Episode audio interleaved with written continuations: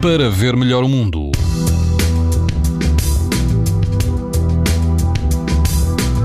Todo o país vai apresentar risco muito alto de exposição à radiação ultravioleta. Na Madeira, o risco vai ser extremo e no grupo central dos Açores, o risco é moderado. Se estiver amanhã na linha de Cascais, na Praia do Tamariz, o índice UV vai ser 9 numa escala onde o máximo é 11. A temperatura da água vai rondar os 19 graus, o vento será fraco.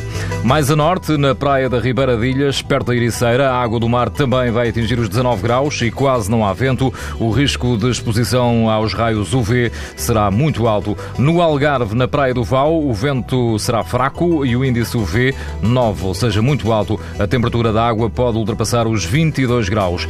Pode ouvir estas informações no site da TSF e também em podcast. Para ver melhor o mundo, uma parceria Essilor-TSF. Sabia que é tão importante proteger os seus olhos como a sua pele?